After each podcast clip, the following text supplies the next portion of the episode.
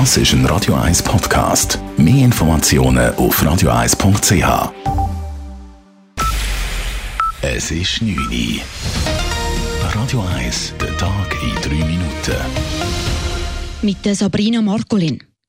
In Zürich-Wiedikon ist es heute Vormittag zu einem spektakulären Tramunfall mit 14 Verletzten gekommen. Ein Lastwagen kollidierte auf der Albesrieder Straße mit einem Cobra-Tram. Daraufhin entgleiste dieses und krachte in eine Mauer. Acht Passagiere mussten leicht verletzt ins Spital gebracht werden. Mittelschwer verletzt hingegen wurde der 54-jährige Chauffeur des LKWs, wie Polizeisprecher Marco Cortesi sagt. Der war eingeklemmt, den haben wir dann nachher auch müssen retten aus dem Fahrzeug. Der war sicher dreiviertel Stunde eingeklemmt. Die genaue Unfallursache wird nun untersucht. Die Postdrohne, die Anfang Mai in einem Wald bei Zürich abgestürzt war, krachte in der Nähe von spielenden Kindern zu Boden.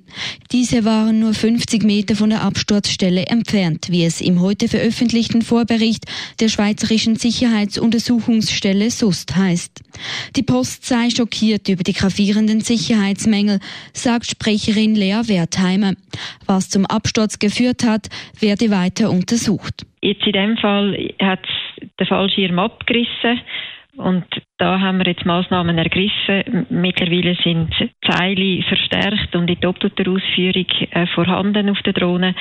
Und da führen wir jetzt diverse Tests auch durch, um sicherzustellen, dass die Sicherheitsmaßnahmen wirklich funktionieren. Seit dem Absturz bleiben die Drohnen am Boden. Wann sie wieder abheben, ist noch nicht entschieden. Der Schweizer Rüstungskonzern RUAG hat vom Bund jahrelang zu viel Geld verlangt. Betroffen sind Rechnungen an die Armee für den Unterhalt und die Reparatur von Kampfjets und Helikoptern. Vereinbart war eine Gewinnmarge von maximal 8 Prozent. Gemäß einem Bericht der Finanzkontrolle betrug die Marge jedoch bis zu 14,6 Prozent. Die RUAG ist mit dem Befund nicht einverstanden. In einer Mitteilung stellt sie die Berechnungsmethodik der Finanzkontrolle in Frage. Das geplante Hochschulgebiet Zürich ist einen Schritt weiter.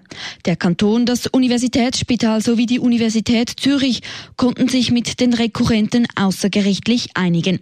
Gegen die Gestaltungspläne gingen Rekurse ein. Dem Quartier waren vor allem die geplanten Gebäudehöhen ein Dorn im Auge. Nun konnten sich die Betroffenen mit den Projektverantwortlichen auf eine Maximalhöhe einigen. Das Beschwerdeverfahren beim Verwaltungsgericht wurde in der Zwischenzeit sistiert. Gleich zwei Badeunfälle haben sich gestern im Kanton Zürich ereignet. Im Strandbad Feldmeilen verlor eine 84-jährige Frau ihr Leben. Der Bademeister entdeckte die Frau, die im Zürichsee trieb. Eine Reanimation blieb erfolglos. Gleichzeitig wurde im Schwimmbad in Hinwil ein vierjähriger Junge aus dem Wasser geborgen und erfolgreich reanimiert. Der Knabe wurde ins Spital gebracht. Die Hintergründe der beiden Badeunfälle sind derzeit noch nicht bekannt. Radio 1 Wetter. Heute Nacht bleibt sternenklar. Morgen Samstag erwartet uns den ganzen Tag strahlender Sonnenschein und Temperaturen bis 32 Grad. Am Sonntag wird es mit 35 Grad nochmal ein Stückchen heißer.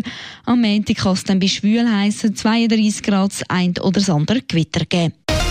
Das war der Tag in 3 Minuten. P. Weber's Friday Night Clubbing Show. Das ist ein Radio 1 Podcast. Mehr Informationen auf radio1.ch.